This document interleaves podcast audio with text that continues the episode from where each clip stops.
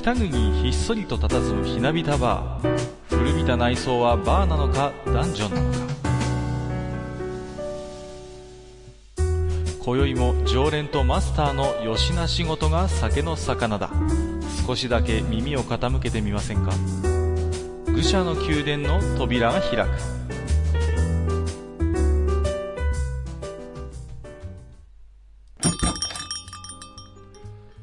いやーどうもどうもマスター。はい、いらっしゃい。ー何ですか寿司屋みたいになってますね今日は、どんなものにいたしましょうか？いつの間にかなんですかお店の終身がよしなんですか？うん、まあちょっとね、うん、たまにはそういうのもいいかなと思います。はいはい。あのー、そうですね、うんだいぶ暖かくなってきたんですけれども、はいはい。まあ、私もこの年度末年度始めっていうのは結構忙しいんですようん。んで普段はね自炊しているんですけど、はい。ちょっとねこの時期ばっかりはねちょっと割とコンビニに頼ることもありましてね、あ、ご飯をね。そうなんですそうなんですはいはい。で、まあ、いつも行っているコンビニがあるんですけどもえ一人ですねえうん。やたらこうあの袋をね攻める店員がいるんですよ攻める？はいはいはい袋ってあの、入れてくれる。そうそうそうそう。そうなんです。あのーまあ、結構割とね、いろいろと私一度コンビニ行くと買っちゃう方なんですけども、ええあの、用意してくれる袋がですね、ええうん。いつもちょっと小さいんですよ。ああ、なるほど。若干小さめなんですよ。はいはい。でね、ケチってんのか何なのかよくわかんないんですけど、うん。割とそれにね、もうパンパンに詰めてね、その人もしかしてちょっとダイエットとかしてるんじゃない？そういうことなんですかね。なんか常にね、ワンサイズ小さくねっていう袋を用意してましてね。なるほど。で昨日なんかねあの、うんもう本当にパンパンでもう袋から溢れて、もうなんかこう、一番上になんかね潰れちゃいけないなんかお稲荷さんとかがポーンと乗ってあの 両端の持ち手のところでこう 押さえるっていうんですか、もうはいはいはいもうね完全に袋の上に出てるんですよそのあの、うんうんうんお稲荷さんがでその両端のこう輪っかのところでこうやってギュッとこう左右で押さえて、うんうんうんはい、どうぞって渡して、で本人なんかまんざらでもない、よし、やったぞみたいな顔してるんですよ。いやいやいやいやと。もうちょっとゆったりしてくれよと。そうなんです。余裕なさすぎだろうと。あなんだかね、やったら、うん、攻めるんですよね。なん。コンビニのね袋って言えばねはいはい。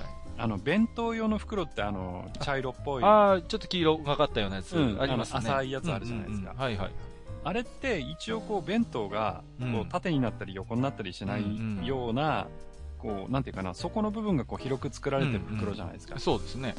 でもあれってあの例えば弁当一つとうん。あの飲み物をまあ、ペットボトル1本とか買うと、うんうんめちゃくちゃ収まり悪くない？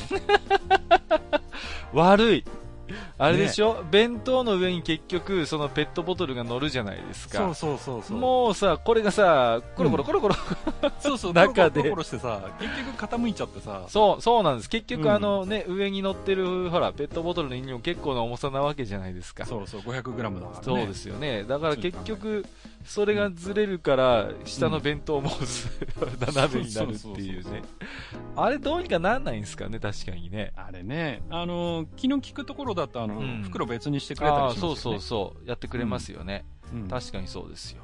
うんしかもねほら、あったかい、温めたやつに冷たいお茶乗っけたりしちゃうから。そうなんなんか中途半端にね、ぬるくなっちゃったり、逆にお弁当の方が冷めちゃったりとかね。うんまあ、コンビニのね、店員さんも大変だと思いますよ。まあね、うんまあ。大変だとは思うんだけどうね。ん、でもどうしてもね、確かに気になるっちゃ気になるところですよ。はい。あの、僕の後輩でね、カップラーメンを温めますかって言われたやつ どういう状況なんでしょうか。ね。うーん。疲れてるんですよ、きっとね。そういうこと、まあ、しょうがないですね。本当にやることも多いからね。まあ、あのそんなところでね、一つ、はいはいあのまあ、ちょっとコンビニにも絡むんですけどね。はいまあ、新学期ということで、そうですね。あのよくね、小学校の、まあ、学用品、まあ、主に文房具ですよ。文房具。はい。これをね、あの親御さんがどこで買い揃えるかっていう、うん、まああのアンケートみたいなのが雑誌に載ってたんですよ。ほうん、で、ううん、今、小学校に通わせてる親御さんって、文房具ってどこで買ってると思います、第1位。えー普通に文房具屋さんじゃないの？違うんですよ。あ、違うんですか？文房具屋さんは3位なんです。?3 位？はい。はあはあはあ1位はどこでしょう？えー、じゃあもしかしてコンビニとか？あ、コンビニは2位なんです。2位ですか？はははあはあえ、そうすると、あと、文房具売ってるのってどこだろ1位はううん。100円ショップなんですよ。はあはあはあ、100均ね？そうなんです。あ今、あ、なるど。ほど。子供にね、文房具買い与えるときに、親御さんはね、100均で揃えるんですって。ああ、なるほど。まあ確かにたくさんありますよね。うん。でもさ、割と、まあ、物にもよるんでしょうけども、うん。安かろう悪かろう的な文房具も結構あるじゃないですか。まあ確かにね。ボールペンとかさ、うんうん。。ね、100円で8本とか10本とか入ってるのを買ったこともあるんですけどね、うんうん。まあ、乾燥したことがないね。途中でインクが詰まるわ。ドバッと出るわでね。うんうんまあ、で、子供だからもともと使い方も荒いわけでね、うん。うん。ちょっとどうなのかななんてことをね、勝手に心配したりするんですけれども、まあ今日はそんなね、文房具の昔の話なんかをね、はいあの、したいと思ってましたんで、そうですね。えあの、二人とも面倒くさい大人ですからね。あの、結構そういうところにもくだらないこだわりがありますからね。そうですね。まあ、はいはいあの、そのあたり、リスナーさんからのね、置き手紙も交えつつお話ししていきたいと思いますんで、はい。えー本日もよろしくお願いいたします。はい。よろしくお願いします。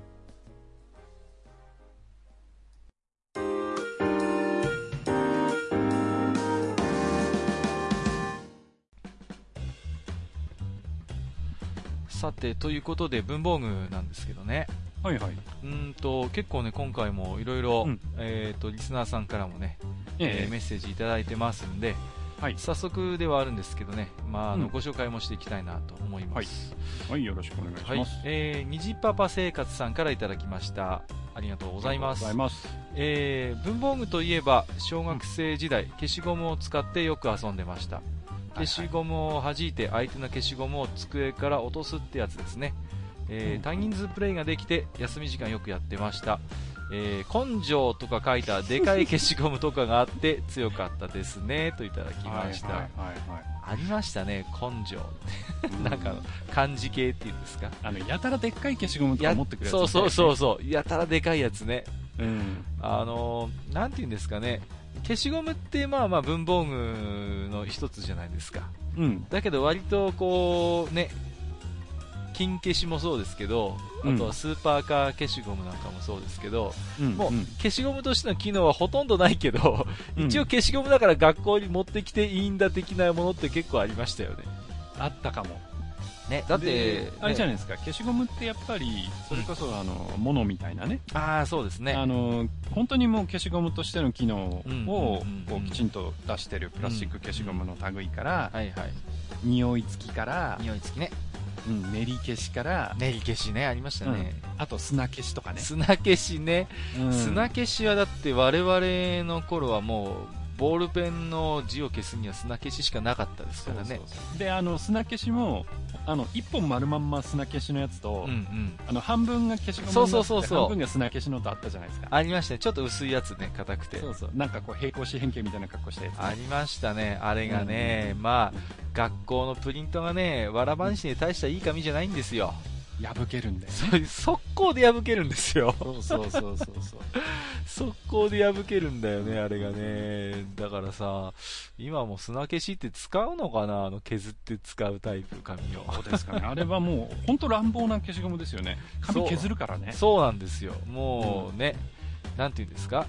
一回砂消し使った場所はもう二回目はないですからね。そうそうそう。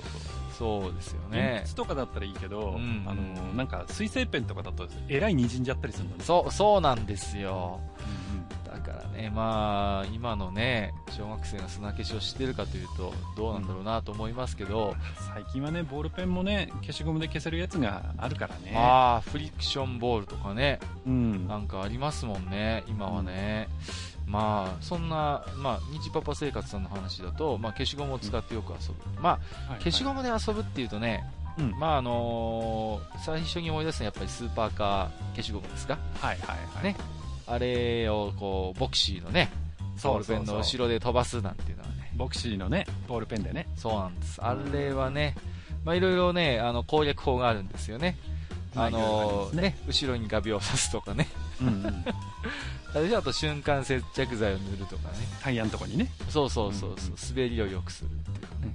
逆にあの、タイヤを切っちゃって、うん。あの、下を完全にフラットにしたやつとか作ってるやつもいましたよね。ああ、いましたね。いたうんいた。それもいましたね。そうなんですよ。あのー、あとはね、うん。うん。サラダオイルの塗ってくるやついましたね。それはやりすぎだろう。机がテカテカしてるんですよ。それはちょっといただけないですね、そこまでやるかなんていうのもありましたけれどもね。うんうん。まあ、しかしね、本当消しゴム、ね、なんだかこう、昔はね、まあ、根性じゃないですけど、普通のでっかい消しゴムでも、うん。やたら消えない消しゴムとかあったなと思ってね。ああ、あったあった。そう、あのね、プラスチックのなんかね、硬いケースに入ってるやつをうんうんね、小学校低学年ぐらいの時かな、使ってたんですけどねうん。。うんうん。まあ、消えないんだ、これが。大した仕掛けもないのにね、もう黒い部分がビヤーって伸びるっていうね。うんうんうんそうそうそうそう。そうもうね、ひどかったですけどね。いやー、もう、あとはね、まあ、その後ね、いろいろね、便利なものも出てきてね、あの、まとまるくんっていうのがあったんですよね。ほう。こう、あの、消しカスがね、こう、うんまとまるんですよ。なんて、くっつくんですよ、こう。ああ、なるほど。消しゴムに。で、あんまりこう、飛び散らないっていう、消しカスが。うんうんうんうん。うんうんうん。そんなやつもありましたけどもね。消しカスで団子作ったりしたね。やったらでっかくしたりして。あのー、あれでしょ？うん。あのね、まだ、ほら、あの、机が木製だったじゃないですか。そうそうそうあの、コンパスの針で穴掘ったりなんかしてね、そうそうそこを消しカスでこう埋めて、うんうんうん、なんかそこでこねたりなんかしてね。そうそうそうそう。やった。いや、大体やるんだよな、あれな。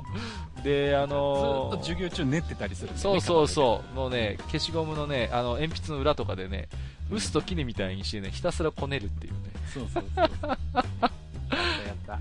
なんでそんなことしてるのかななんて思いますけど、まああの、そうですね、まあ消しゴムに限らず小さい頃いろんな思い出深い文房具があるんですけど、うんうん。私がね、本当最初に憧れたのは、うん前回の放送の最後にも喋ったんですけどね、はいはいあの、。重大機能付きとかっていうね、筆箱があってね、あの、でっかいんですよ。ね。うんあの、細長いなんかこう、感じでやたら分厚くてね、うん。でボタンがね、端に並んでましてね、はいはい。それを押すとね、こう、虫眼鏡とかね、温度計とかがシャコーンってこう脇から出てくるっていうね。あれが欲しくて欲しくてもう、しょうがなかったんですよ。うんうんうん。でね、本当に最初にね、それ、友達に自慢されましてね。はいはい。なんかね、F1 のあの表紙のやつでしたよ。はいはい。それでねついててね。絵がついててね、うんシャコーンシャコーンっていろいろ出るんですよ。何これすっげえと思って。うん。まあ、今に冷静に思うとね、うん。もう、筆箱としては鉛筆5本ぐらいしか入んないし、消しゴムもなんか窮屈そうに収まってるから、本来の筆箱としての機能はどうなんだとは思うんですけども、うんうんうんただね、憧れましたね。ちょっと高くて手が出なかったんですよ。結構いろんなのありましたよね。あうんの筆箱でもね、うんあの、大体そういうのって、こううんマグネットで蓋がくっついてて、そうそうそうそう。ね。パカッて開けるようになってて、そうそうそう。うん。そうなん表裏両方に蓋があるやつ。そうなん、そうなんです。表も裏もあるのよ、あれ。そうそうそう。そう。ね。で、あの、こう、鉛筆を入れるところが、うんこう、なんていうかな、あの、こう、ゲートみたいなのがついてて、鉛筆を刺すようになってて、そうそうそうそう。なんか輪っかがね、立てられるようになってそうそうなんですよ。あの、パトリオットミサイルみたいにさ、斜めに、あれ、あれ、なん、なんで必要なのあの機能？よくわかんない。あ なんで必要だったんですかねあの、鉛筆斜めに、こう、立てかけられる機能ですよね。あったわ。うんなんだったんだろうな、あれは。まあ、大体ね、表裏って意味ない、そうなんですよ。あれも表も裏もね、で、またね、だんだん使ってるうちにね、あの、でっかいプラスチックのね、うん。あの、筆箱がね、マグネットがだんだん緩くなってくるんですよ。はいはいはいはい。でね、あの、パカパカパカパカしてきてね、うん、そのうちランドセルの中で、もうね、中身がバラバラになってるっていうね、そういう時が来るんですよ。そうそうそう。へたってきて。でね、うんそのプラスチックの筆箱から皆さん何に行くかっていうとね、カンペンに移行するんですよ。カンペンね。そう、カンペンケースね。カンペンケースですよ。はいはいはい。もうみんな使ってましたよ。カンペンケース。来ましたね、カンペンね。これがね、テスト中落とすとうるせえんだ、これが。カランカランカランっていうやつね。ガシャーンとかって言って、おい、誰だ、カンペン落としたのっていう。あのね、で、使ってるうちにこのカンペンもね、ベコベコになってくるんですよ。なるなる。で、あと最初はね、ちゃんとなんていうんですか、あの、片方が開くっていうんですか、パカッとこう、ね、うんうん宝箱みたいにパカッと開く、ね、スタイルだったのが、だんだん後ろのね、蝶つがいがバカになってくるんですよ。はいはい。でね、あの、蝶つがいの芯みたいなのが取れちゃって、うん本来は、あの、ちゃんとこう、パカって宝箱開きするやつが、もう完全に蓋が分離して、うんあの、弁当箱みたいな開き方するやつになるんであの、すよヒ。ンジじゃなくて普通の本当の蓋になっちゃそってうそうそうそう、本当の蓋になっちゃって、はいはい。で、それをね、あのよくね、妹とかお姉ちゃんの紙ゴムとかね、輪ゴムで止めて持ってくるっていうやつがね、はいはいはい。いたんですよね。もう、割とすぐベコベコになっちゃうのに、カンペンがね。ですね。で、いろんなね、カンペンケースがあってね。そうそうそう。うん。結構、なんかこう、買うときもね、こううん吟味して、これがいいかな、なんつって。そうなんですよね。割とね、やっぱり、ううんん、こだわってましたよ。それこそあれじゃないですか、ボクシーのブランドとかあったじゃないですか。ありました、ありました。そうなんですよ。ううんん。僕はね、あの、太陽ホエールズのカンペンをね、うわあの、買ってもらいましてね。ーはいはい。そうなんですよ。あのー、ね、そう、あの、ポンセのね、背番号のやつとかね、あのーポンセか。買ってもらってね、時代だなは そう、それをね、友達に自慢してたんですけどね、いうわは太陽だ、達成とかって言ってね、あの、い。まあ、弱い頃ですよね。そうなんですうんよ、ホエールズねもうあのね、この白い W がね、ダサいとかね、もう散々バカにされてね、もう涙を飲んだ記憶もありますけれどもね。まあまあね、カンペンケースってほら、薄いからさ、そうそうそうそうあ。んまり入らないんだよね。そうなんです、これもね。うん吟味して入れないとね、あの、全然入んないんで、そしてこう、自分なりに、こう持っていくペン、ペンとか、まあ、鉛筆とうんかシャープとか、あとなんか赤いボールペンとか、うん消しゴムとか、いうものをきっちり入れて、そう。入れ方がこう、決まるんだよそうそうそう。あのね、収まりがちゃんと悪いと、ちゃんと蓋閉まんないんですよそう、そうそうンペンは。。そうそう。ね、あの、遊びがないからね、うん柔らかくもないし。うんだから必ず指定の位置があって、そうそうそう、ね、あの、赤ペンは必ず右端とかさ、そうそうそう。ルール、ね、で、絶妙に入れないと、あの、消しゴムが入んないとかね。そう。で、こう、例えば消しゴムなくしたとか、んなんか赤ペンダメになったから新しく買い替えたとかってなると、うんうんうんまたそこからやり直しそうななんです。また入れ方考えなきゃいけない。そうそうそう。大変なんですよ、もうね。で、そのうちね、そのカンペンの時代がだんだんこう廃れてきて、うん最終的に何になるかっていうと布ペンなんですよ。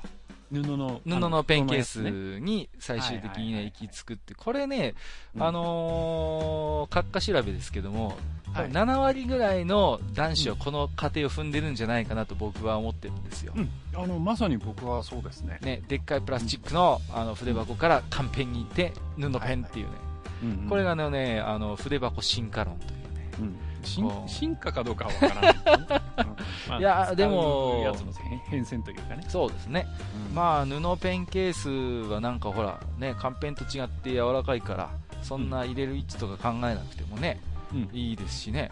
うん、なんか最初は僕はなんかデニム生地のねチャックのついたやつを使い始めましたけどね。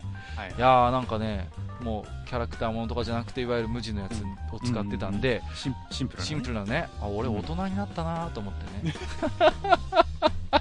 キャラモン使わなくなったんだとか思ってね、うんうんうん。ちょっとね背伸びしたような感じもしますけれどもね、その代わりあれなんだよね、布のやつって、うん。まあ消しゴムとか、あのどこ行ったか分かんなくなるんだそう。あのね掘り出すのが大変なんですよ。埋まっちゃってたりなんかしてね、うん。あれなんですってね。なんでもねまた結構僕もデカめの布ペン買ったもんでね。うん。今までカンペン時代に入れられなかったあのカッターナイフとかね。はい。うんうんうん。蛍光ペンもね何色も入れたりなんかしてね。あのあと会心のねなんかこうやつとか入れたりして、はい。まあねいろいろ入れちゃったもんだから肝心のものが出てこないっていうね。うんうんうんそんなこともありましたけれどもね。うねんいや懐かしい。で、えっとね、黒柳小鉄さん、いつもお便りいただいてますけども、えーはい。黒柳さんからも、えっと、文房具関係でね、お便りいただいてますんで、えーここでご紹介したいと思いますけども、ね。はい。えー地下13回拝聴次回テーマが文房具と聞いてすぐエスパークスを思い出していたら数秒後にカッカさんも懐かしい。スパークスね、えー下敷きと傾きで絵柄が変わる定規を持っていたのですが、うんうん内輪の代わりにして割れたり消しゴムを弾いて飛ばす時に折ったりで残っていません、なるほど。えー下敷きねはいはい。これですよもう、あのー下敷きは結構こだわってた人いるんじゃないですかねあのいやーいると思いますよう。んうん。やっぱね、うちの小学校だとね、あの、プロ野球ですよ。うん。中畑のね、下敷きがすんげえブームになった時あって、あもうね、中は、クラスで5人ぐらいね、もう中畑の下敷きだった時代とかありますよ。ーうんうんうんうん。そうなんですね。なんか割とほら、そういうプロ野球選手とか、あとはやっぱスーパーカーの下敷きとかね、そうですね。うんうんうん、使ってる人もいましたけどね。うんうん。あの今そんなことないのかもしれませんけど、うん。結構当時ほら机がねさっきも言ったけどほらうん。あの穴開けたりなんかしてねうん。うんベコベコしてるんですよそうそうそう。だから本当にあの下敷きが必要なんですよねそうですね。もう下敷き使わないでテストをカキカキしてるとね、うんよくあの穴のとこで鉛筆がズボーって入ったりなんかしてそうそう、穴開いちゃったりするのね。う んそうそうそう。マスターはどんな下敷き使ってました？えーっとね、下敷きはね、正直あんまり記憶がないんですよね。あそうなんですか小学校、中学校の時。いや、もちろん使ってたんですよ。ん使ってたんだけど、あんまり記憶がなくて、はいはい逆にね、あのーある程度、年がいってからというか、うんうんうん、あの、年齢上になってから、あの、下敷きをね、はいはい。まあ、ゲーセンとかで、あの、ナムコのね、まあ、ちょっと僕ツイッターでも、あ。の、写真あげましたけど。あげてましたね確かに、はい。うんうん。あの、ナムコのゲームのね、あの、絵柄の下敷きがありまして、はいはいはいはい。はい。それを何枚かこう、入手してね。うんうんうんうん。はい。で、あの、そのまま使っちゃうと当然汚れてしまうので、はいはいはい。あのサイイズの、だからうん B5 のサイズかな、うんうん ?B5 のサイズの、なんて言うんでしょう、あの、クリアファイルみたいなのがあって、ああありますね。うん。その中に下敷きを入れて、ああなるほど、それで下敷きとして使ってましたね。うーん。で、たまにこう中入れ替えたりしてね。はいはいはいはい、うんうん。確かにそういう使い方ができるんですよね、うん。うん、うんうんうんあのーあれですね。えっ、と下敷きはねうん。僕も結構なんだろうノベルティ系のやつもねやっぱりうん。いろいろ持ってましたね、うん。ノベルティって言えば、うんうん。あの、例えば漫画雑誌のねうん、うんあのーおまけっていうか付録とかで、うんうん。うんあの、紙製のうちわ、うちわじゃないや、あの、下敷きってあ結構ついてなかったですか？そうそうちょっと硬いボール紙的なねそうそうそう艶があるんだけれども結うんうん局紙製のやつだね、まあ当時の雑誌の付録の定番ですよ、結構ありましたよね。うん、僕はね、うん。あの、実際に下敷きとして使うと頼りないんだよね。頼りない。あのねボールペンの跡がね残るのよ。そうそうそうそう。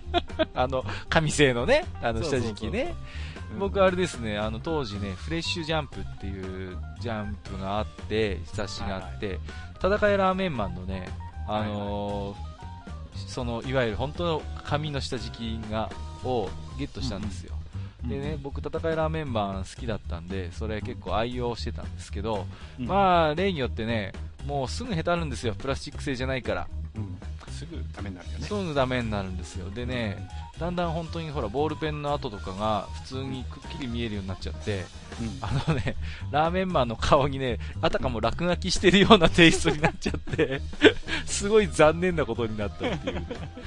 もうね、落書きを直接してるわけじゃないんだけどね、ラーメンマンの顔になんかボールペンの跡がね、ベロベロベロベロついてね、とても痛々しいなっていうことがね、ありましたけれどもね。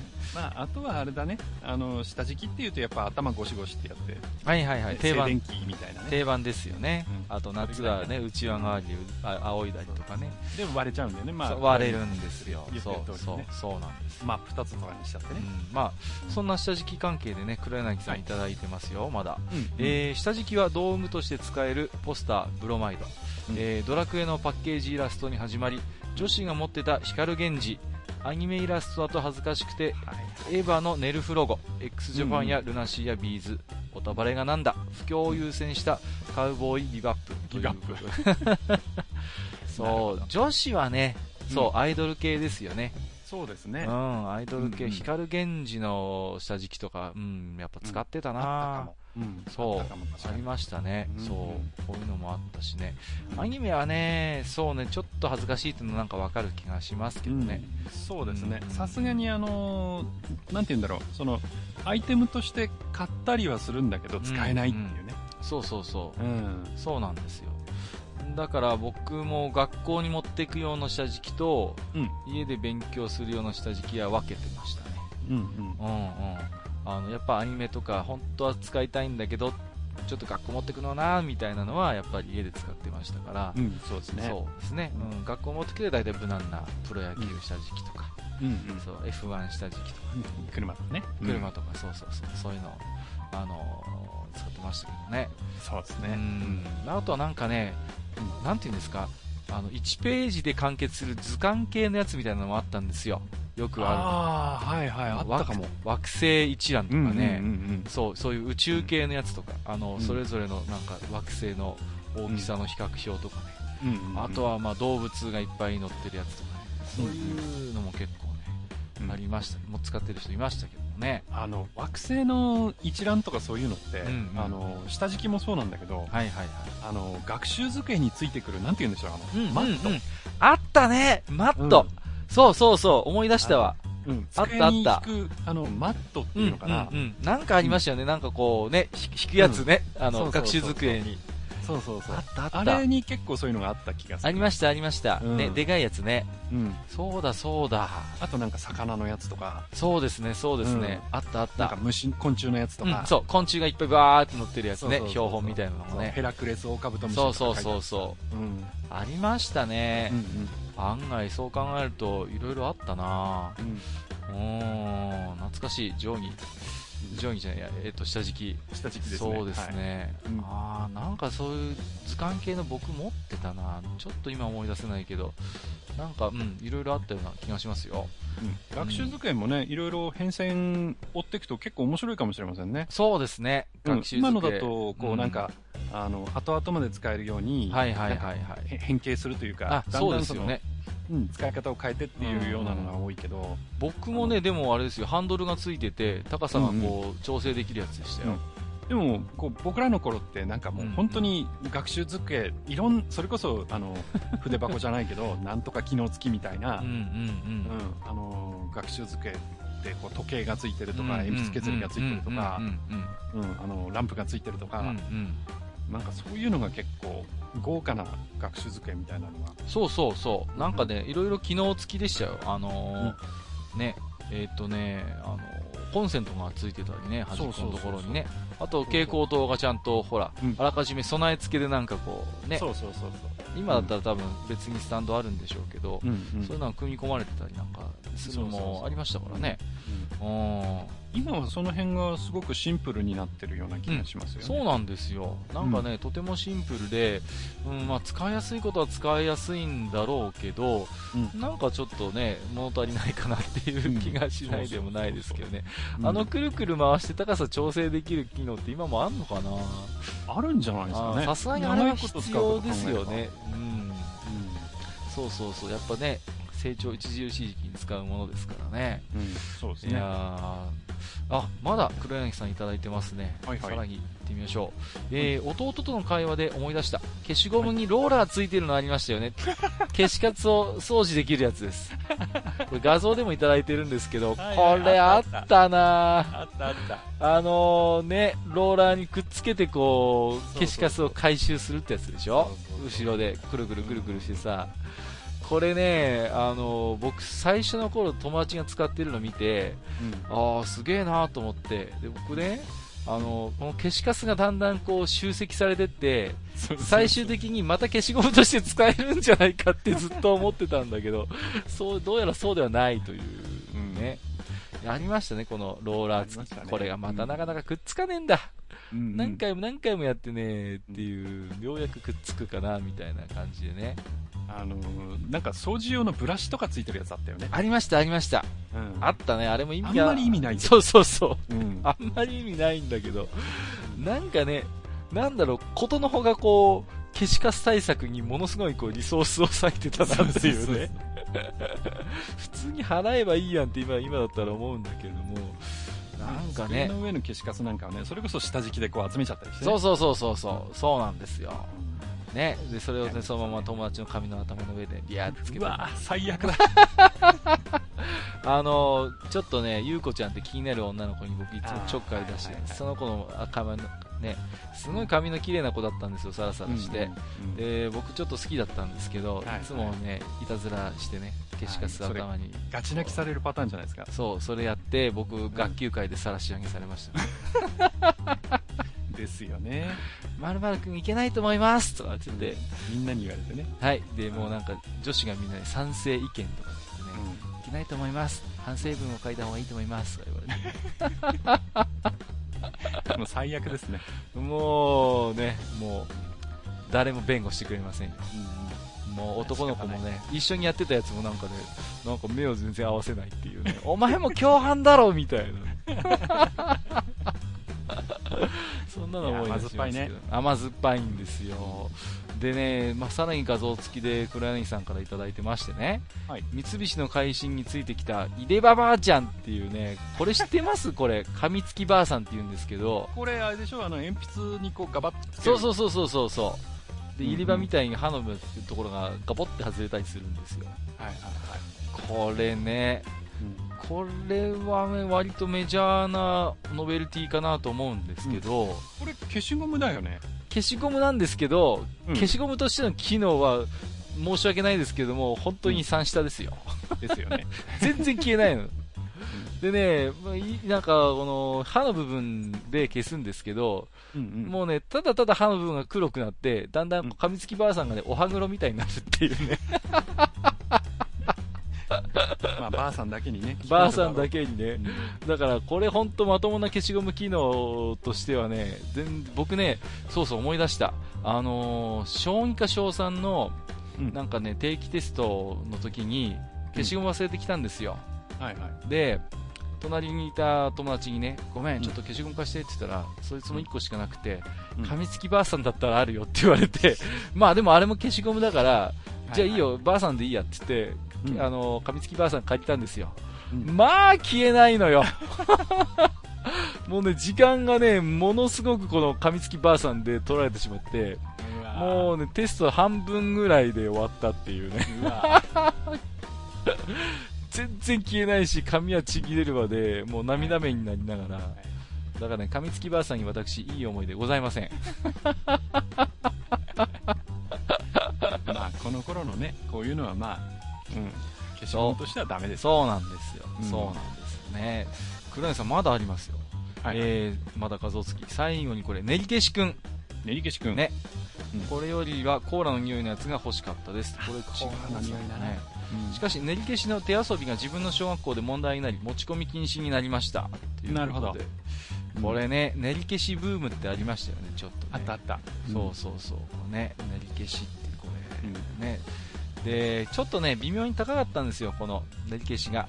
あ、そうでしたっけ？うん。でね、うんだからほら、あの練り消しを自作しようっつってさ、普通の消しカスをはやったやった。机のね中に詰めねて、もうね、なんですかね、そんなことしてましたけどね。うんうんこの、まあ、ね、黒柳さんもコーブラの匂いのやつって言ってましたけど、うんこのやたらこう、香り付きにこだわる文房具ってありましたよね。あったあった。そうそう、うん。あのーね、まあ、消しゴムは言わずもがなですけど、うん。ペンとかでも、なんか、ね、あの、ケーキの匂いがするとかね、そういうのがあったんですよ。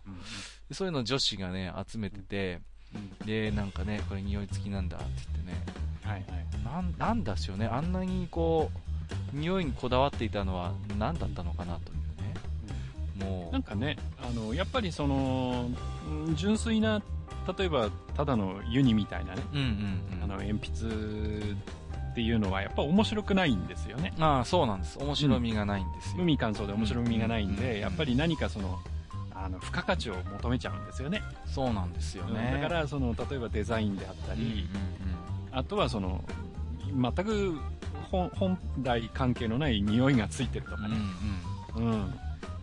そういうところに行っちゃうんですよね、結局。そうなんですよ。うん。で、あのーね、割とほら、新しい消しゴムをね、学校に持っていくときって割とご機嫌じゃないですか。うんうん。それがね、もう友達に勝手に角を使われた日にはもうね、殺意が湧きますよ。あの、ちょうどね、あれ、僕らがね、中学校ぐらいかな、それこそあの、普通のうん。消しゴムってあの、はこう紙の箱みたいなのに入ってるじゃないですか。はいはい、そうですね。包み紙というか、ありました。ついてるじゃないですかはいはい。で、あの、その下に、なんか好きな人の名前を書いて、あー、あったで、なんか誰にも見られないで、その消しゴムを使いそう、そうそその、その恋が叶うみたいな。う。バレちゃいけないんだよね。そうそうそう。ありましたね。で、その女の子がたまたまうん隣の男の子とかに消しゴム貸してとかつって取られて。で、こう使いづらいからっつって、そのあ紙パッて取られちゃって。紙の部分をね、腰巻きをね。そうそうそうで名前書いてんのバレちゃって。うわーで、ガチ泣きとかね。ありましたよ。それはね、女子からしたらもう本当になんてことをしてくれたんだと。そうそう。ただ、借りた方はそんな気は全然なくて。まあそうですよね。ダメにしてやろうなんていう気は全くなくて、本当に純粋に消しゴムを借りてるだけなんだけど。いやーねうん、消しゴムの貸し借り一つでね、ドラマが生まれるんですよ。そうそうそうそう。いやー、なんか懐かしいですね。あとあの、人に消しゴム借りてさう、んあの、シャープの芯刺すやつとかいなかった。いたいたいた、もうね、もう本当に殺してやろうかと思いますけどもね、そうそうそうあのね、消してもね、筋が全然消えねえから、おかしいなおかしいなと思ったら、プスーって刺しちゃうのね。そうそうそう。てめえっていうね。ありましたわ。いや、消しゴムはいろいろありましたね。そうそうそう、あのね、彫刻刀で彫刻始めるやつとかもいましたしね。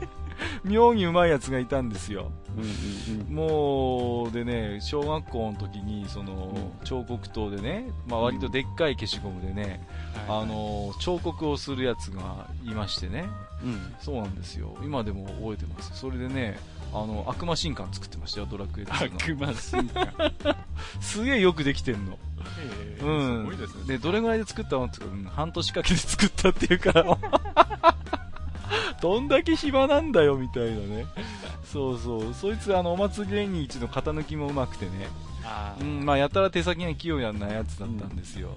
どちらかというと芸術家的な。そうなんです、そうなんです。今、デザイン系の仕事やってますよ。うんんそうですか。うん、そうそう、美大に進んで、もうなんか、ある意味その道をそのまま突き進んだね。感じですけどね。えー、黒柳さんいろいろありがとうございます。はい懐かしいね、画像までつけていただいて。はい。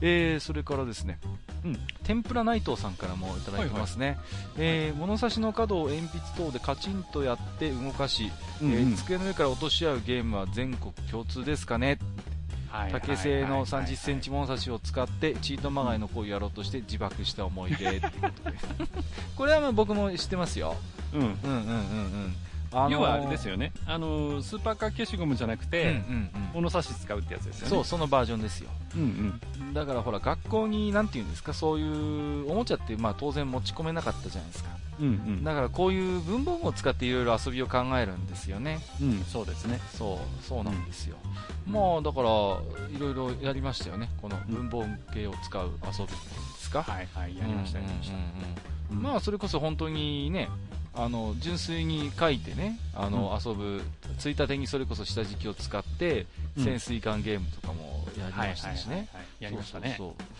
あとはね、あのーコースをこう書いてね、うん。鉛筆をね、こう、なんていうんですか、芯を下にして、はいた倒してね、スーッとやってね。ピョってやって、それを繋いでって、こう、なんかゴール,、ゴールするっていうね。やりました、やりうん、なんていう名前か覚えてないんですけど、た。うん。そそれに関してはね、うんうんあの、僕の方で、あの、ツイッターにちょっと上げてね、はいはいはい、ああ、はいしてましたね、そういえば。動画上げたんですよ。うんうんうんうん。であの、そういう風にコースを作って、まあ、要はレースゲームみたいにやるのもあるし、うんうんうん。こう、陣地を決めておいて、お互いにその線でうん攻撃するとかね。あったあった。で、うん攻撃するんだけど、その、伸びてった線を、うん要はあの、クイックスみたいな感じであの、線を切られ、相手に切られると、もうそれはなしみたいな。そう、無効になっちゃうんですよね。そうそうそうそう。ありましたね。いろんなルーールがあってね。やったわ、うんこれ。うんうんうん。あの、テイシンさんがね、お返事されてましてね、はいはい。鉛筆飛ばしって言ってましたね。そういう呼び方だったところもあるのかな。確かにやってたのは間違いないですね。うん玉のつもりで相手のね。鉛筆ゴルフかなって言ってくれた人もいました。鉛筆ゴルフ。うんやっぱり結構地域によって、うん。うん、でも大体やってることは一緒だと思うんですよね。そうですね。うんうん。鉛筆ゴルフね、うん、そんな言い方も確かにあったわ。うんうん。あの、最終的に、あの、なんかこう、ホールみたいな丸を書いといて、はいそこの、中に線の先がね、こう、収まってないとダメみたいなね。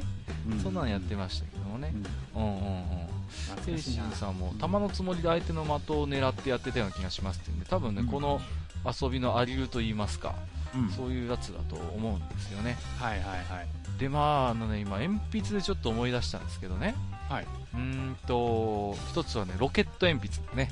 前回も少し喋ってましたけどね、あの、芯がいっぱい中に入っててね、はいはい。こう、丸くなったら、それを一番後ろにギュッて入れると、止まったやつが出てくるってやつね。うんうん。まあ、これは、なんて言うんですかね。うん、鉛筆の進化版だ、みたいな感じでうんうん使ってましたけど、なんかあっという間にされてったような気もするんですよね。そうですねうん。あれね、あのー、大変なのが、うんうん。大体、そのロケット鉛筆そのものの長さっていうのが、うんうん。その中に入ってる一個一個のその芯の、なんて言うんでしょうね、ユニットというかうん、うんうん。それの、その入った数プラス1個分くらい、うんうん。あ、マイナス1個分くらいなんですよ。そうそうそう。で、そうなのよこう、当然、い今一番前にあるやつを引っこ抜いて、うん後ろに刺すとその長さが足りないもんだから、短くなってますそからねの。、うん、だから、新しいのが1個ピュッと出てくるという形になってるうんん。でその芯をね、例えば1個なくしちゃったりすると、そうなのよ。もう使えないんですよ。そう。そう。ね。あのーあのカートリッジっていうかあれをね、うっかり1個でもなくすと、ほら、押し出すことができなくなっちゃうから、そうそうそう。中にはまだいっぱい入ってんだけど。使えないっていうね。そう、なんか細いボッコかなんかで押さなきゃいけなくなっちゃう、そうなんですよ。うん。その状態に陥ってね、ロケット鉛筆ね、同じやつ3本持ってるやついましたからね。結局、多分ニッチもサッチもいかなくなって新しいロケット鉛筆買ったんでしょうね。そうそうそう。でさ、なんでお前同じロケット鉛筆3本持ってんだよって言ったらね、その、やっぱりあの、押し出すためのやつがどっか行って、使えなくなったからって言ってね。そうなんですありましたね。あのー、あとはね、鉛筆で言うと、あれですよ。あのー、HB とかね、F とかね、B とかね、硬さが違うんす。ですよ。はい。マスター何使ってました？当時鉛筆の硬さって。んまあ普通は HB かな出た。HB 派。うんもうね、一大勢力ですよ。うんうんもうクラスの半分以上 HB ですよ。はいはい。まあ、僕はね、F だったんですよ。F ってちょっと硬いんでしたっけ？F 逆じゃないですかね。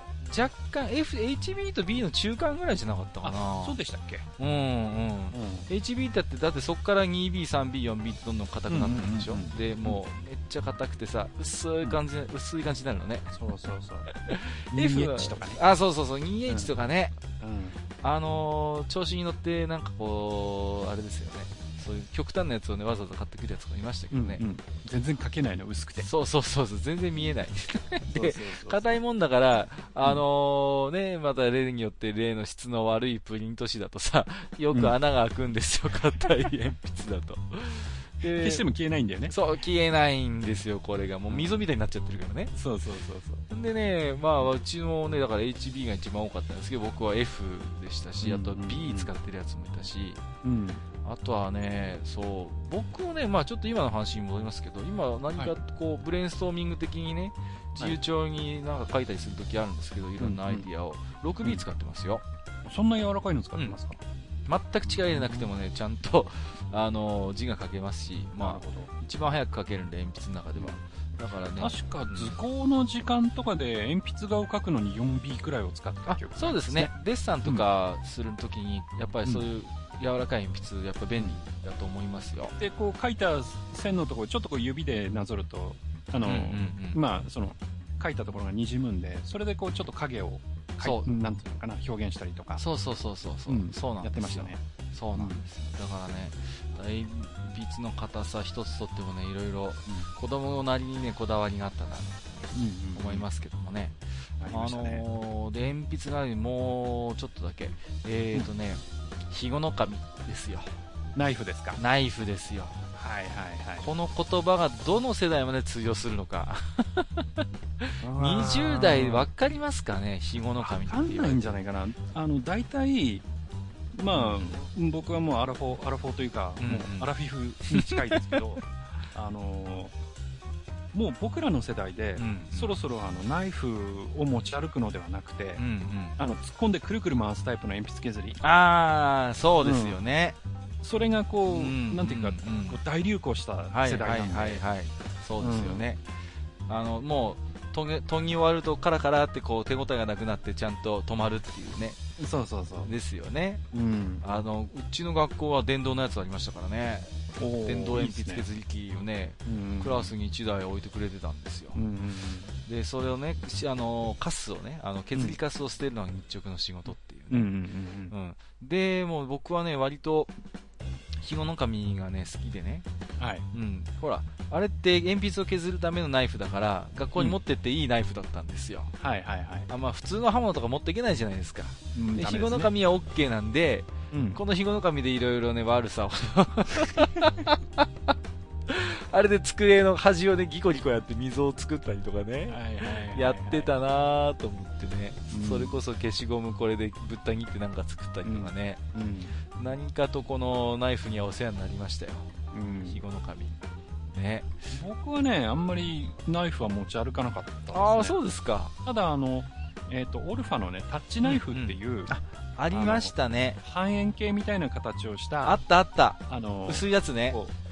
カッターナイフ、うんうんうんうん。薄いちっちゃいやつ。あでのそれこそ筆箱に入るようなやつ。そうそう。歯折ったりできないタイプなんだけど、あれね結構便利でそう、あれは。結構筆入れに入れてましたねあれね、確かに便利ですよね。あれ定規引いてピーってやればね、本当にそうそうそう綺麗に切れるっていうね。うんあったなぁ。タッチナイフはすごい重宝しましたねああ、確かにうん1個あるとね、何かと便利なものでしたよね。はいさあ、今の小学生はこんなナイフをね、使ってるのかどうか。今ね危ないとか言って持たせないんじゃないかあなーそうだとしたらちょっと残念なんですけどねうん。刃物はね逆にね小さい時に使って多少怪我したぐらいの方がねうん。使い方覚えるからね。うん、そうなんですよ。だからこそその刃物を人に向けちゃいけないとかうん。そういうこともわかるんでね。そうなんですよね。だからね、私、うん、小学校に上がった時に、あの、親父に、あのね、ビクトリーノックスの実得ナイフをね、買ってもらったんですよね。だからまあそれはね、ねいいやつだから学校に持ってくなよ、家用だぞって言われましたけどうんね。うんうんあのいろいろね、ついてるやつですよ。それこそ。うんうんうんね、コルク抜くやつとかね。はいはい缶切りとかねそうそうそう、缶切りとかね。そうそうそう。あれがね、すんごいいいおもちゃでしたね。うんあー遊びに行くときに必ずその実得ナイフは持ってってましたけどね。今なんかはねもうそういうビクトリノックスなんていうのはもう大人のおもちゃでね。いや変な言い方ですけど。いやいやいや、本当に。ね。あもう、の大人がもう楽しんでこう買ったり集めちゃったりするようなアイテムですよね、そうそうそう。そうなんですよ。うん。まあでもあれはね、まあ子供の頃に持たせてくれたのはね、嬉しかったですね。それはなかなかお父さんやりますね。そうなんです。まあもともとうちの親父結構アウトドアが好きでね。なるほど、うんうん、そういうものをね、結構くれたなっていうイメージがありますけどもね。はいはいえーと、あ、しぼさんからもお便りいただいてますね。お初めてですかねね、ありがとうございます。はいありがとうございますはい。えー、ロケット鉛筆とかワクワクしたけど、実際使ってみたら使いにくくてすぐに見限った記憶。あとなんかパタパタ組み立てられる多面式筆箱とか、チームデミとか触ってるだけで楽しかったですわ。クーピーペンシルもよく塗り絵で使いました。はいはいはということで、チームデミって僕よく知らないんですけど、あのチームデミに関してはですねうん。あのちょうど今日なんですけど、まあ、収録日なんですけどね、はいはいはい。あの僕がツイッターに写真上げてますあ、そうですか。はいでですね、はいはいえー、と大きさはですね、うんどのくらいかなまあおそらく男性のうん。片手の上にちょうどのぐらいのケースに入っていて、それをパカッと開けるとですねはいはい。あの小さいハサミとか、うんホチキスとかうん。定規とかそういうまあ人揃えが全部入ってるんですねカッターナイフとか。ああなるほど。そういうやつなんだ、そう。でえーっとねプラスかな。プラスで作ったその、まあ要はあの携帯用の文房具セットみたいなやつでうん。めちゃくちゃ売れたんですよあそうなんですね。そう。おでねその当時はなんかこうちょっと流行りみたいになっちゃって、うんまあいろんなカラーとかもあってね。へえうん。そうなんですね。で僕も持ってたんあでよくまああのーなんていうかなそのノベルティグッズみたいなので使われることも結構あったので、あへえうん。ああなるほど。結構出回ってると思いますね。じゃあ。今はもうだ出てないと思うんだけどじゃあこれは、ハッシュタグ愚者の宮殿で調べると、じゃあ、そうです。マスターの。の画像出てきますね。出ます出ます。じゃあちょっと後で見てみますかね。はい。えー、しぼさんまだいただいてますよ。はい。えー、あと、下道では、えー、ポケットザウルス。ファミコンのゲームも出てましたね、ということで、これも懐かしいなポケットザウルスね。はいろんな、あの、定規とかハサミとかがちょっとこうね、うん恐竜のあれがキャラが、うのがちょっとアレンジされてるんですか？はいはい。ね。うんあれですよね。えー、ファミコンのゲーム、あのね、橋本名人っていたんですよ。あ、いましたね。メガネの。うん。そう。で、橋本名人がね、このポケットザウルスがうまいっていう触れ込みでね、そうなんだ。はそうなんですよ。なんかねうん、紹介してましたよ。うん。いはあの頃なんかいろんな名人いましたからね。い。うん。高橋名人、毛利名人、そうですね。橋本名人、うん。懐かしいですね。あのー、そうですね。ポケットザウルスはでもちょっとお高かったのかしらね。あんまりうちの小学校では存在はしてましたけどね。うん持ってるのは少なかったかな。うん。あと最初の方ちょっと触れましたけど、はいエスパークスですよ、エスパークス。スパークス。これがね、あのーなんていうんですか、本当に、カンペン、ゲームができるカンペンみたいなやつで、マグネットでね、コマとかがになるんですよ。うんうんうん。で、簡単なボードゲーム的なことがね、その、カンペの中でできちゃうああ、なるほど。そういうやつだったんですよ。うんあとほら、サイコロの代わりになる鉛筆とかね、そういうのがセットになってあーはいて、うんうん。遊べるっていう。これ確かね、アニメ化かなんかもしたんですよね。その後、。とても人気で。お、そうですか。うんうん。うんあの、ドラクエとかもあったんですよ、こういう鉛筆で遊べる系のやつとかね。うん。うん、それの走りんじゃないかなと思いますよ、うんエスパークスは。まあ、あれなんですよね。まあ、鉛筆は大体、あの、断面が六角形してるから、うんうん普通にあの、その、それぞれの面に数字とか書いておくと、普通にうんうんサイコロとして使えるので。そうなんですよね。うん。いろいろそういう楽しい鉛筆ありましたよね。あの、大吉とか書いてあったりとか。うん。あと、やっぱりあれですよ、その、試験対策で、うんうん。あの、わかんない問題の時、うんね、そのサイコロ振るみたいな感じで、そうそうそうそう。んやったりとかっていうこともありありました。ね。あのーあと、たまに、その、うん鉛筆で、その断面が六角形じゃなくて。四角のやつとかもあったよね。あった。三角もあった。うん。あのね、持ちやすいとかって言って全然持ちやすくないんだ、これがもうね。四角もあったな。で、色鉛筆は丸かったですよね。丸かった。ね、あのー半分赤で半分青みたいなのあったじゃないですか。うん両。方削るやつ。うんうん。ね。なんだっけ？なんか理由があるんですよね、確かね。芯が確か柔らかくて、うん衝撃にちょっと強い丸型にせざるを得ないとか、なんかそんなね。小耳に挟んだこともありましたけどもね。うんうんあと、まあ、普通の色鉛筆もあったけどうん、うんうん。まあ、しぼさんちょっと書いてくれてますけど、あの、クーピーペンシルってね出た。クーピーペンシルね、うんあの、薄い缶のやつに入ってるやつでしょ？そうそうそう。で、四角いね。あのークレヨンとも色鉛筆とも違ってて。そう、クーピーですよ。うんクーピー。で、その、えっと、まあ、全部が、その、色鉛筆の、なんか、素材みたいなのそうが出てきててそうそうそう。そうなんですよ。で、あの、ね、手も汚れないのよね、クレクレヨンと違ってね。で、やっぱりその鉛筆削りみたいなのがついてて、そうそう。クリクリクリクリ回して削る。るんでしょ？そう、尖らせて使うっていう。あれさ、削りカスもったいねえとか思いませんでした？めちゃくちゃもったいないと思った。そうそうで、だって全部死んだからさ、あそこもだって使えるわけでしょ？要は木くずじゃないからね。僕もだからもったいなくてさ、なかなか削らない、本当に丸、芯が丸くなるまで使ってましたけどね。はいはいはいはいクーピーそうですね、これがまた折れるんだ。細長いからね。そうそうもそうう。大体、こね、う、なんだ、12色とか、そうそうそうそう。24色とかあって、そうそうなんですよ。大体1本か2本折れるんだよね。折れるんですよ。うんあとはね、赤とか青がどんどんちびてくんだけど、他の色がどんどん残るっていうね。大体あれバランスよくは消費できないっていう。そうそうそうそうそう。いやー、懐かしいですね。クーピーもね、そんなものまありましたね。僕ら小さい頃は本当にあの、ペンテルクレヨンとかね。ああ、そうですよね。うんペンテあっルクレヨンたんだけど、うんやっぱりクレヨンって、やっぱり小さい時しか使わなくて、その後はやっぱり色鉛筆とかクーピーとかになったんで、そうなんですよ。うんクーピー、色鉛筆使いましたね。あと、色鉛筆っていうとね、まあこれうん、前にちょっと話したかもしれないけど、はいはい。あの、プラスチックのボディの横、横に、こう、うんしうんその、色鉛筆の芯がいっぱいこう、芯だけ刺さってて、その芯を出して、そうそうそう。つけて使うっていう。そうなんですよ。あの、ちょっと平べったい、あのね、感じ。中にね、いろんな色のシーンがビヤーって入ってるやつでしょ。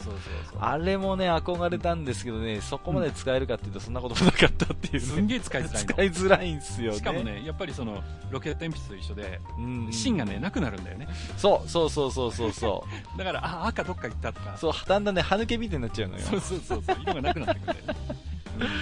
ありましたね。あれもね、なんか欲しかったけど、いざ手に入れるとそんなにね、楽しくなかったっていうね。そうそうそうやっぱり、その、学校で勉強とかしててノート取るにも、うんうん。やっぱり鉛筆一本だと、こう、うんノート取るのも面白くないから、そうなんですよ。まあ、せめてやっぱり赤い、うん赤、あの、赤青のね、そうそうそうそう。ん赤青の色鉛筆一本とか、そうそう。は欲しいんですよ。欲しいんです、赤と青は、ねで、それが少し時代が下ってくると、うんあのー蛍光のマーカーになってって、うんうんうん。で、蛍光のマーカーもやれ黄色だ、オレンジだ、ピンクだとかなってきて、最初だって黄色ぐらいしかなかったですよね。なかったですなかったあれもね。あとなんかあの暗記用とか言って、あった。なんかあの緑色かなんかのシートついてて、そうそうそう。もう黒く隠れるやつでしょ？そうそうそうそう。これはね、ううんん、ずいぶん使いましたよ。受験の時には、受験勉強でう。んね、マーカーしてね。ありましたよね。うんうんうん。懐かしいなぁいや、本当ね、喋ってるとね、キリがないんですけれどもね。そうですね。もう、まあでも本当、まあ、基本的にやっぱこういう文房具をいろいろね、使わない経験っていうのはほとんどの人は多分してないと思うんでね。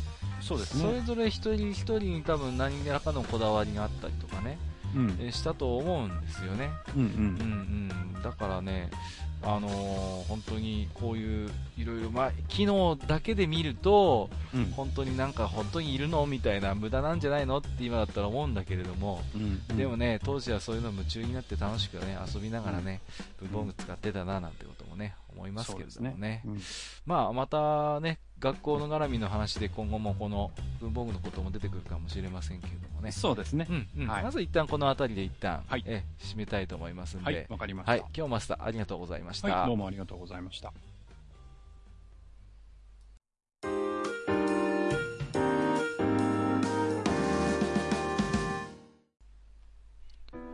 はい、えー、ということで、まだまだ実はお便りもいただいておりますので、そうですね。ええ、はいあの、紹介をしていきたいと思います。はいえーフェザーノートさんからいただきました。いつもはいありがとうございます。アットチャンネルラジオのね、フェザーさんです。えー地下13回、うん芋サイダーはお世辞抜きでまずいので、注意喚起のつもりであげたのですが、飲んでしまいましたか？飲んだよ。飲んでしまったよ。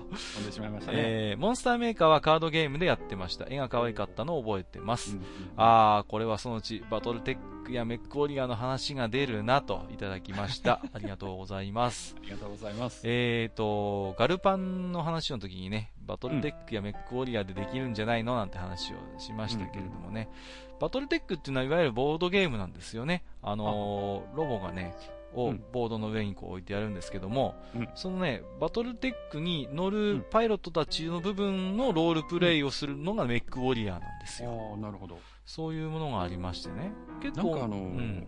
一時期、うん。本当あの、ゲーセンで 1, プレイ500円とか取るあそうそうそうあれバトルテックってありましたよね。そう、あれと同じ世界観です。あやっぱ同じなんですか？そうなんです。あれと同じ世界観につながるもので、オリジナルが実はボードゲームだったんですよ。なるほど。でね、結構凝ったシステムでね、うんあの、排熱とかの、あの、概念があるんですよ。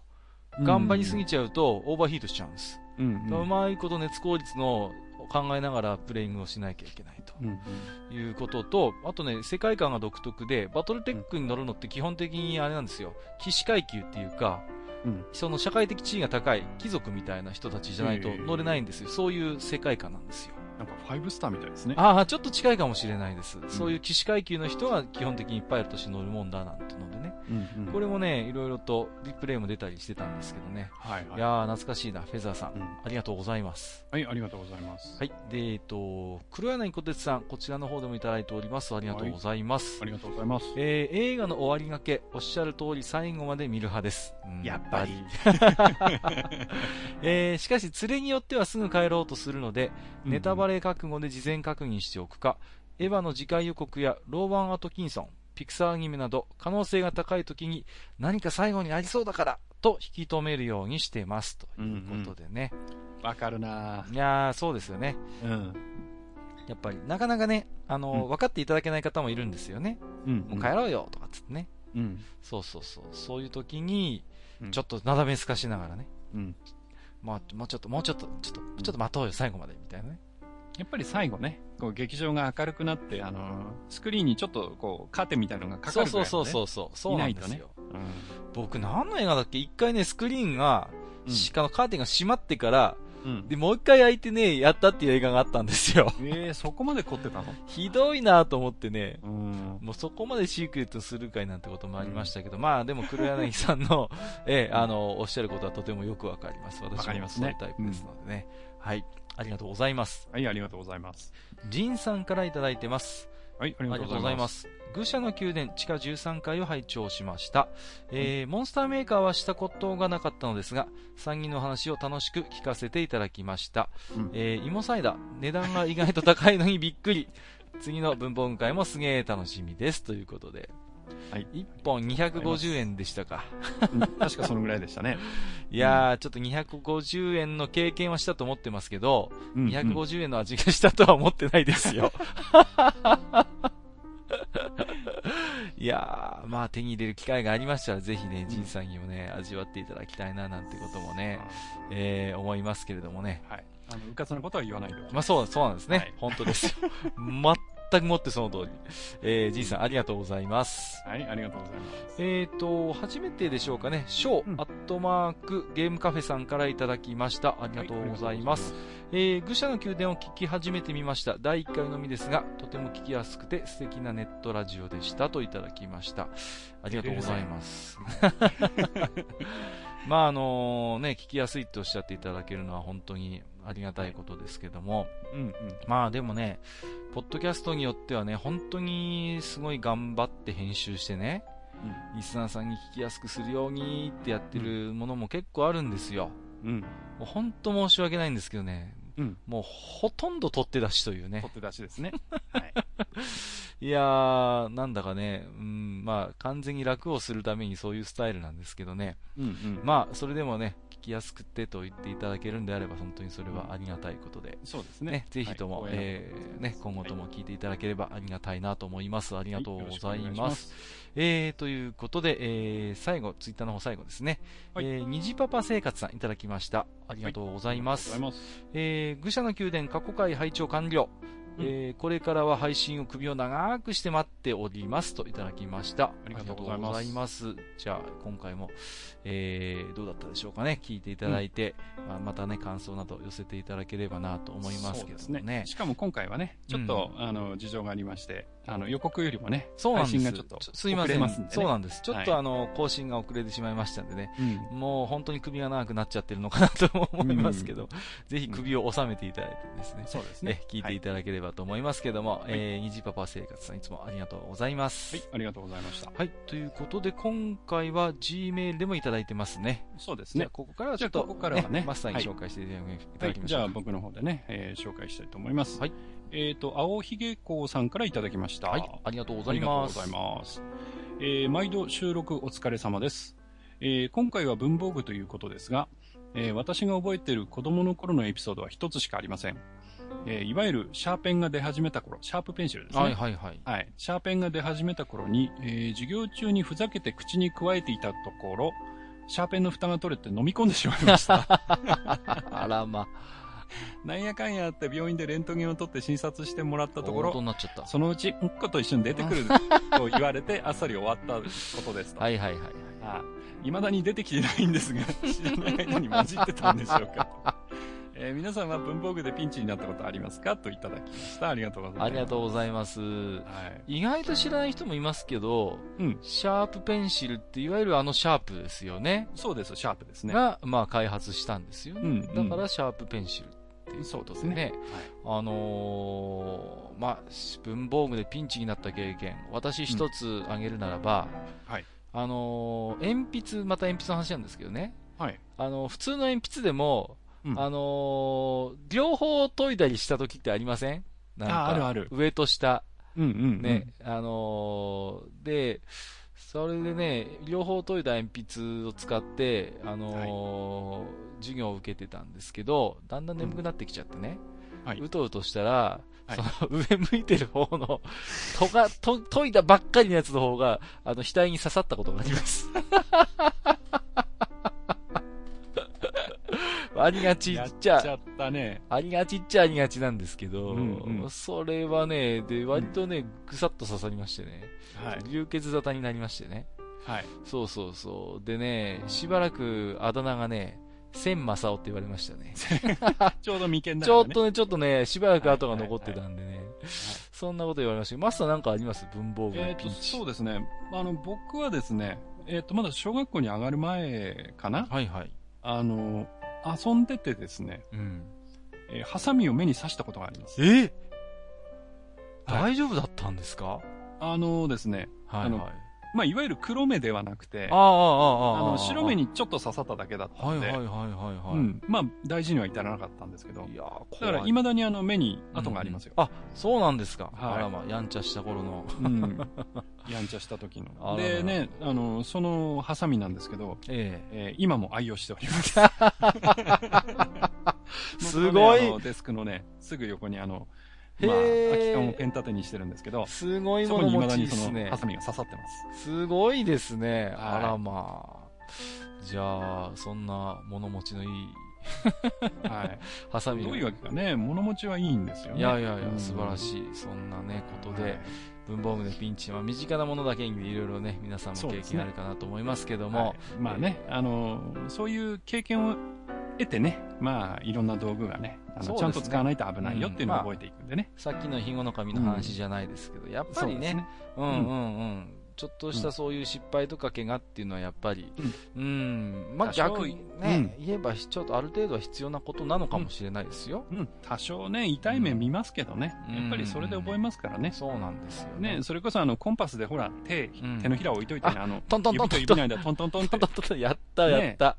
それこそなんだっけあれ、うんと、エイリアンか、うんうんうんうんエイリアン2かなんかで、そうそうそうそう。ナイフでね、エイリアン1、1か。うん。ナイフでなんか度胸試しでナイフでやってますよねそうそうそう。あれの真似っこなんですよね、あれね。そうそうそうそう。やりましたわ。うんまあそんなこともやってね、指に思いっきり刺したりとかね。そうそうそうそうねそういうね、やっぱバカはね、うんあの、若いうちにやんなきゃダメですよ。そうですね。ぜひ、あの、うん。ね、お若い方もそういうバカをしていただいてと言っていいんでしょうか。ねはい。あの、可能性の段階でね、潰してしまうのはね、本当もったいないと思うんで。そうですね、うんやっぱりね。ぜひそういうね、あの、ツールというか道具をね、うん愛用していただければなと思いますけやどもね。っぱりね、こう、定規使って、定規とカッターでね、こうんう、紙を切ってる時にそのまま指も切っちゃうとかね。ああ、そうそうそう。やらないとやっぱね、うんそうですよね。いやいや、まあ、や、やらない、まあまあね、でもどうしてもやっちゃいますからね。うん。そういうので覚えていくんだね。まあそうですね、んそういう経験は本当に必要なのかもしれないですよ。はい、はいえー、青ひげこさん、ありがとうござはいました。ありがとうございました。えっと、もう一方はいですね。えー、テイシンさんからいただきました。いつもありがとうございます。はいありがとうございますのテイさん、テイシンさんですね。そうですね。はい。えー、カッカさん、ハニワさん、ハニャ、ハニマルテイシンです。これはですか、なんか僕に対する何か、新しいキャラメッセージでしょうかね。なんかそういう何かあるんじゃないですか、はい。はいあの、最近ね、私は、あの、ちょっと、あの、ツイッター経由でね、あの、うんうん陶芸作家さんから埴輪買ったりしてますけど、まあ、どうでもいい話ですね。はい。買ってましたね。で、えーちょっとリレミトで宮殿から離離れている間に、はい地下13階ですか。ほえーしかも、閣下にご子息まであーはいはいえーこの度遅くなりましたが、おめでとうございます。うありがとうございます。えーこれでまた新しいオタクがこの世に一人増えました。なんでオタク前提になってるのかちょっとよくわかりませんけれども。ね 英才教育ってやつですよね。はい えー今はファミコンだの、うなぎコーラだの言ってますが、えーあと何十年か後には、えーどんなゲームやオタクの世界が待っているんでしょうね。うえーどんなドリンクが出ているかも。はいはい。えーしかし、どんなに時代が変わっても、ファンタジーやドラゴンなんかは変わら変わらず、ゲームや映画に登場してほしいものです。うんうんそう、うなぎコーラも決してなくならなうんい。こだわりますね。だけど僕は一生飲むことはない。うんいや、あれは飲んでも大したことないよい。やいや、まあ確かに。えーそれではまた配信楽しみにしております。はいえー追伸、花見したいですね、といただきました。ありがとうございます。ままあ、花見とは言いますけどもね、うん。まあ、我々北国住まいでございますので、まだまだ、ねまだまだ桜は先でございます。そうですね。僕の住んでるとこなんかは本当にね、日本列島で最後の方なんでね。いやーうちもあれですよ、うんやっぱゴールデンウィークとかですよ、やっぱり。うんうちはもうゴールデンウィーク明けですからね。ああ、もうさらに北ですからね。はい。そうですよね。まあ、うん日本が南北に長いななんてこと、こんなところで思いますけれども、うんまあ、本当にそうですね。えーっと、ファンタジーやドラゴンなんか変わらず、ゲーム映画に登場してほしいって言って、まあでもこういうものはある程度普遍的なと言いますか、そうですね変わるものではないのかなとは思いますけれどもね。うんう。うん。ん、まあ、ね、それこそドラゴン、古い話をすればね、まあ、指輪物語、もっと遡れば中世騎士物語のところにね、遡るわけですからね。うん。まあ、ある種のやっぱ普遍的なテーマなんだと思いますよ、ドラゴン退治なんていうのはね。そうですね。うんうんうん。うん。まあ、聖ゲオルギウスとドラゴンなんていう、あの、うんなんていうんですかね、そういう有名なモチーフもあるぐらいですから、うん、こういうテーマっていうのはね、まあ、少しずつ形は変わりながらもね、残っていくのかななんてことは思いますけど、ねあとはやっぱりその、なんていうかな、そのファッションの世界にね、うん。あの流行がこう繰り返しで来るのと同じように、はいはいはい。やっぱりその物語の世界でもね、特に映画とか、うん、うんえーそういう世界ではある程度その題材の流行みたいなのがこううん波があってね、そうですね。で、やっぱりこう SF 系が流行る時があれば、うん。えーまあヒューマンドラマが流行ったり、ファンタジーが流行ったりっていうのがやっぱりあると思うので、そうですね。で、やっぱり、うーん、まあ指輪物語、まあロード・オブ・ザ・リングが作られて、はい。まあその前後から例えばライアの冒険が作られたりとかうんうんうんうんうん、そういうことで少しそのファンタジーの波が来て、まあ、ホビットもありましたけど、はいはい。で、きっとこの先はまた少し違うものが流行って、うん。また何年後何十年後かにはやっぱりそういうのが流行る時代が来るのかなっていう気はうんうんうんしますけどね。そうですね。私もね、いや、ホビットなんか割と最近じゃないですか。そうですね。んでも、ほら、岩波、えー文庫、岩波少年文庫。はい。えーあの、ホビットの冒険を読んだのは、ね本当に小さい頃ですから、うんよもやね、この年になって、こんなね、うんもう SFX 全開の映画をね、ホビット見られるなんてことは夢にも思いませんでしたからね。ですよね。まあ、そう考えると、やっぱりそういうね、いわゆる古典的な名作っていうのはまたね、これから新しい時代のね、コンテンツとしてね、受け入れられるってことも、まあまあまああるのかな、なんてことはね、うん。もしかしたらね、ペリー・ローダンが映画化されることもあるかもしれない。絶対完結しねえじゃないですか、もう。まあね。うん絶対完結しないの。大丈夫ですか？ペリローダンテレビシリーズにはね見てるかもよ。シーズンいくつっていうのい、いつまでも作れるからさ。いや、きっとね、もう、あれですよ。あの、すべてを見届けることなく、マスターも私もこの世のものではなくなってしまうという、ねまあそうなりますね。もうそうですよ。霊魂になって映画館に通い詰めるなんてことになりそうですけれどもね。えー、テイシーさん、ありがとうございました。ありがとうございました。ということで、えーと、ねうん本日ご紹介するお便りは以上ですね。はい、そうです。いやー、本当にもう本当に賑やかにいろいろいただきまして、ありがとうございました。はい、ありがとうございます。えー以上、お便り紹介のコーナーでした。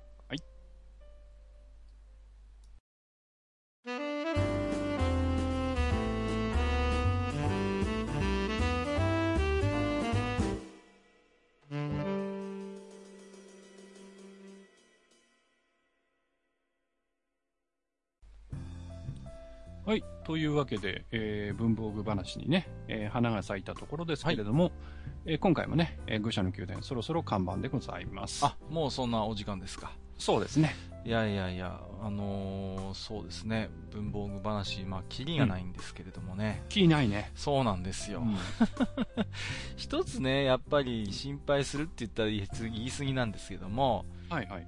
一番最初にね、こう今の、あの、小学生に親御さんがどこで文具を買い与えるかって言った時に、うん。文房具屋さんがね、3位じゃないですか。うんうん。でね、うちの近所の文房具屋もね、結構潰れてましてね、う。うんん、だから結局、文房具を買いは買いたくても、うん買えないっていう、多分そういう文房具屋さんで買えないっていう人も結構いるのかな、なんてこともね。まあ確かに、あのー僕らの住んでるところでも、はいその文房具屋さんっていうよりも、うん。あの、ちょっと大きめの書店さんが。その、要は文房具コーナーがあってね。はいはいはいはい。うん、で、まあそういうちょっと大きめの店なんで、その文房具、うんそれから画材、その他のものを一緒に売ってますよっていう。形になっていて、そこでっていうことが多くなってるかな。そうですようね。ん。だからね、あの、うんどこでしたっけ？ファミリーマートかどっか無印良品の分を置いてたりするんですよね。ああ、なるほど。うん、でね、なんか、子供と一緒にね、あの、すファミリーマートで、あの、鉛筆とか、ね、消しゴムとか、あの、選んでたんですよ、お母さんが。うんでもね、、子供はいかにもつまんなそうなんですよ。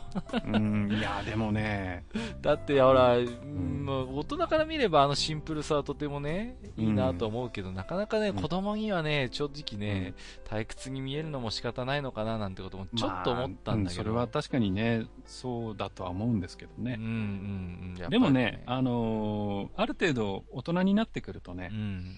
逆にあの、本当にあの、文房具って趣味にすると沼なんで、いや、そうなんですよ。うん。あ凝り始めるとそれこそね、例えばボールペンだ万年筆だって言っちゃうと、んうんうんもう本当に沼だから、うん。そうなんですよ。ねえ、ねえ、それ、それこそやれモンブランだとかねね、、そうそうそ言い出しちゃうと、う。うん。もう大変なことになるんでお金もかかうんるし。今日私、あえて触れませんでしたけど、うん私もやっぱ仕事柄、ね、あれなんで、う万年筆は3本持ってますもんね。はいはうん、万年筆3本持ってるし、あとやっぱりうんボールペンも使い分けてますもん。い。うん。シグノと、うんラボーと、ジェットストリームと。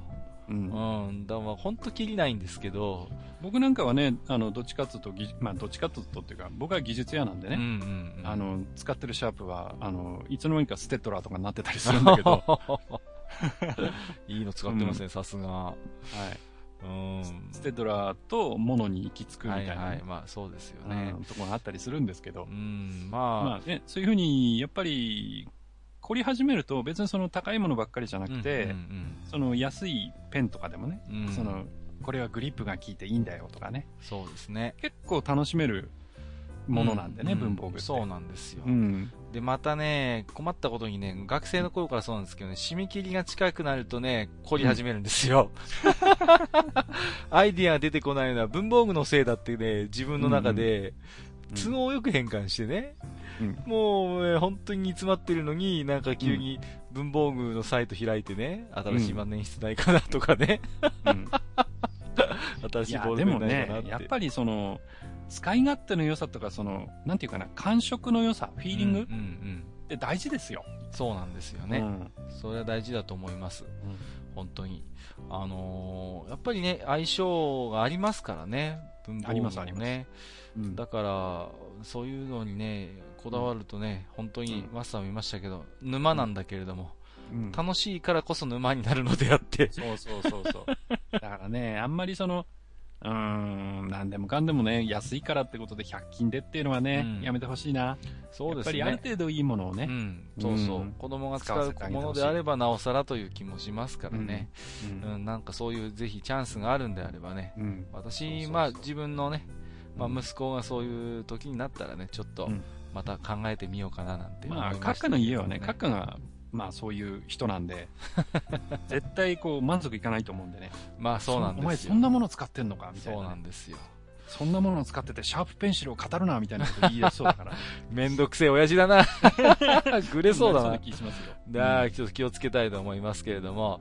えーと、で、最後にね、次回ですけれども、これはね、あの、リスナーさんからリクエストいただいてましたね。ほうほうえーと、藤もっちさんだったかな。えーうん PC エンジンの話なんかどうですか？っていうことで PC エね。ンジン？はい、いただいてましたんで、いいですね。えーそうですね、次回は少し PC エンジンをテーマに、えーマスターと私のね、昔話を交えつつ話をしていきたいなと。そうですね。ええまあ、PC エンジン、まあ、ハード、ソフト限らず、そうですねど。ちらでもって感じですかね。いろいろ尖ったコンセプトのある面白い機体だったなと思いますんで、そうですね。ね、うんそのあたりの話もぜひマスターから聞いてみたいなと思っております。うんうんわかりました。はい。ということで、えー本日もそろそろね、看板ということですので、はいえーいいところですかね。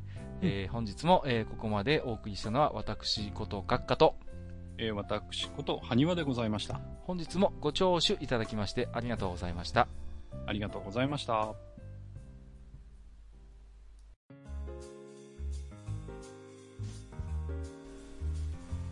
おっさん二人でお送りしているトークラジオ愚者の宮殿では皆さんからのメッセージを募集しておりますメッセージはブログのお便り投稿フォームのほか番組メールアドレスおよび番組ツイッターにてお受けしています番組メールアドレスはフールパレスアットマーク Gmail.com